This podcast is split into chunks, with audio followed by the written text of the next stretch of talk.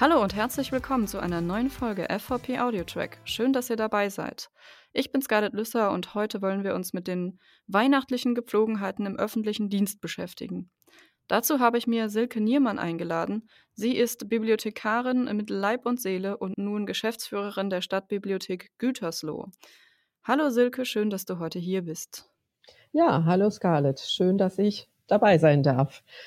Ja, äh, ich bin seit 33 Jahren in Bibliotheken unterwegs und auch schon seit fast 26 äh, Jahren in Leitung und eben seit 2015 hier die Geschäftsführerin der Stadtbibliothek Gütersloh GmbH. Deswegen Geschäftsführerin auch. Aber letztendlich bin ich die Leitung der Stadtbibliothek. Ja. Wie sieht denn Weihnachten in der Stadtbibliothek Gütersloh aus? Habt ihr weihnachtlich dekoriert? Ja, wir haben ein bisschen oder ein paar kleinen Stellen weihnachtlich äh, etwas ausgestaltet und dekoriert. Aber man muss dazu sagen, wir haben 3400 Quadratmeter Publikumsfläche und das wäre eben sehr aufwendig und sehr kostspielig auch, das äh, in voller Breite weihnachtlich zu dekorieren. Aber zum Beispiel in der Kinderbibliothek, da haben wir natürlich schon ein bisschen was gemacht. Okay, ja, ab dem 1. Dezember bietet ihr bis zum 23. eine sogenannte Adventothek an. Was ist das denn und was macht ihr in dieser Zeit? Ja, die Adventothek machen wir jetzt schon äh, ein paar Jahre. Äh, und zwar sind das einfach weihnachtliche Angebote für Kinder mhm. hauptsächlich, eben in dieser Adventszeit. Zum Beispiel ganz klassisch Nikolaus basteln. Wir haben aber auch Weihnachtskugeln bemalen. Wir haben auch ein Weihnachtsbingo und wir haben zum Beispiel in der Kinderbibliothek einen Kreativstisch stehen, wo die Kinder Baumanhänger basteln können und, und einen kleinen Wunschzettel oder ja, Weihnachtswunschzettel, äh, der dann auch an einen Weihnachtsbaum in der Kinderbibliothek gehängt wird äh, und eben auch diese Baumanhänger. Also ein buntes Vorweihnachtsprogramm für hauptsächlich Kinder bei uns. Ja, ich habe gesehen, ihr habt auch ein Nikolaus-Kamishibai. Was genau ist denn ein Kamishibai? Ja, ein Kamishibai kommt ursprünglich aus Japan und heißt wörtlich übersetzt Papiertheater. Und das ist ein transportabler Holzrahmen, der auf einen kleinen Tisch gestellt wird mit Klapptüren und äh, mit Bildtafeln. Das sind dann eben zum Beispiel Bilderbuch-Bildtafeln. Und die werden dort immer reingesteckt und man hat so eine kleine Theateraufführungsatmosphäre für die Kinder. Das ist eine ganz schöne Art, ähm, kleinen Kindern auch ähm, eine Bilderbuchlesung zu präsentieren, sozusagen. Schön. Genau. Und ja, das war auch, äh, das hat ja schon stattgefunden und da waren auch äh, circa 20 Kinder da und die hatten auch viel Spaß. Es wird auch ein bisschen interaktiv gemacht dann von der Kollegin. Äh, ging dann, glaube ich, auch um Schneefall und dann haben sie Schneebälle so in die Luft geworfen, dass sie auch so ein bisschen Schneefall imitiert haben. Hm. Ihr habt auch einen eigenen Weihnachtswichtel. Was hat es damit auf sich und wie kommt er bei den Kindern an?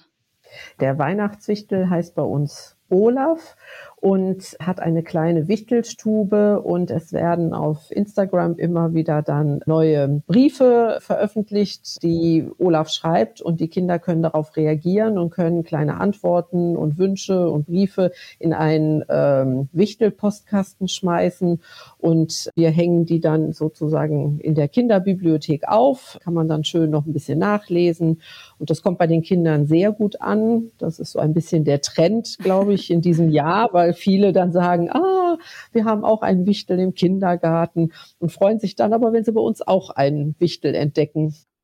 Ja, ihr bietet auch einen Schreibworkshop an, die Weihnachtsschreibwerkstatt. Kannst du uns dazu etwas erzählen? Ja, die heißt Weihnachtsschreibwerkstatt, weil sie in der Weihnachtszeit stattfindet. Äh, das äh, Thema ist aber nicht Weihnachten, ähm, Wir mhm. bieten solche Schreibwerkstätten für auch ältere äh, Kinder an, also eher fast Jugendliche. Und in diesem Fall haben wir gesagt, in der Weihnachtszeit machen wir mal was für ja, Grundschulkinder beziehungsweise Kinder zwischen acht und zwölf Jahren. Zehn Kinder sind dabei und ähm, am letzten Samstag waren sie wieder äh, hier im Haus am Schreiben und ganz kreativ, sind auch einmal in der Gruppe nach draußen gegangen, um sich inspirieren zu lassen. Und ähm, nächste Woche wird es einen Abschluss geben. Und da bin ich auch mal ganz gespannt, äh, welche Geschichten dabei rausgekommen sind. Mhm.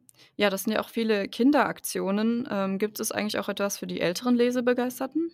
Ja, wir haben, äh, an 7 weiterführenden Schulen auch Schulmediotheken oder Schulbibliotheken und die Kollegen dort machen jetzt auch vor Weihnachten, ja, viele Aktionen, ähm, zum ja, so weihnachtlicher Art, äh, für die älteren Kinder. Also, das ist, äh, eben an den weiterführenden Schulen. Und hier im Haus haben wir auch eine Reihe, die nennt sich Fancy Friday, die auch, sage ich mal, Zielgruppe eher so die Jugendlichen hat. Mhm. Äh, wir haben auch Manga-Gruppe hier im Haus. Hm. Also, ähm, wir versuchen natürlich auch die, äh, eher älteren Kinder oder Jugendlichen anzusprechen. Hm. Okay. Kommen denn zu Weihnachten mehr Leute und werden dann auch andere Bücher ausgeliehen? Ähm, es ist eigentlich so, dass wir schon im Winter natürlich Herbst, Winter, ähm, mehr Besucher haben als, sage ich mal, so in den Sommermonaten. Aber wir merken auch, dass natürlich so in der Weihnachtszeit, also grade jetzt so, halt die Abende wir haben bis 19:00 geöffnet und so gegen Abend, dass es dann auch etwas ruhiger im Haus wird, weil natürlich viele Menschen dann auch, äh, ja, mit Einkäufen beschäftigt sind, auf Weihnachtsmärkte gehen, Weihnachtsfeiern haben. Ja. Also, insofern kann man jetzt nicht unbedingt sagen, dass wir, äh, hier dann mehr Besucher haben. Es ist eigentlich so wie über die ganze Winterzeit. Hm. Ähm, was wir im Haus aber in der Weihnachtszeit auch haben, ganz verstärkt, sind, ähm, ganz viele Schüler, also ältere jugendliche Schüler, die hier schon für ihre Prüfung im Frühjahr lernen. Also, Mhm. das ist so ein Trend seit vielen Jahren. Und, äh, die sind dann immer hier schon sehr stark vertreten. Okay. Warum ist es in deinen Augen wichtig, dass die Stadtbibliothek solche Aktionen anbietet?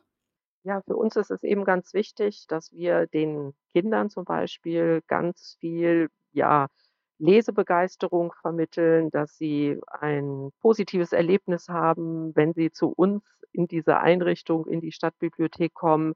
Wir versuchen, diese ganzen Veranstaltungen auch kostenlos anzubieten, weil uns sehr wichtig ist, dass alle Kinder und alle Menschen auch eine Teilhabemöglichkeit haben und, äh, an solchen Aktionen eben teilhaben können, mitmachen können, dass unser Zugang und unsere Angebote niederschwellig sind und, ähm, man einfach eben Lust hat, in unsere Stadtbibliothek zu gehen und vielleicht auch, wenn man später mal irgendwo anders hinzieht, in eine andere Stadtbibliothek zu gehen, um dann zu entdecken, wie viel Angebote dort, äh, hinter diesen Türen sich, äh, verbergen. Mhm. Ja, sehr schön.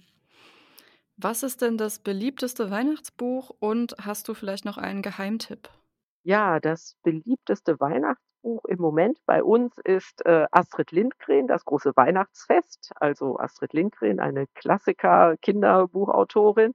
Mhm. Und, ähm, mein Geheimtipp ist ein schöner Bildband, Deutschland von oben. Gab's auch, äh, ja, häufiger schon mal so im Fernsehen als, äh, Dokumentation. Und zwar ein Wintermärchen. Das, äh, ist auch ein sehr Oh. schönes Buch, jetzt grad zur Winterzeit. Ach schön. Ja, damit sind wir auch schon wieder am Ende unserer Zeit angekommen. Danke, Silke, dass du da warst. Das war ein sehr schönes Interview. Ja, danke auch, dass ich ein bisschen berichten konnte von unseren Weihnachtsaktionen in diesem Jahr. Sehr gerne. Danke auch an unsere ZuhörerInnen, dass ihr reingehört habt. Mehr zum Thema „Es weihnachtet im ÖD“ gibt es natürlich auch auf fvp.online. Ich hoffe, es hat euch gefallen und bis zum nächsten Mal bei FVP Audio Track.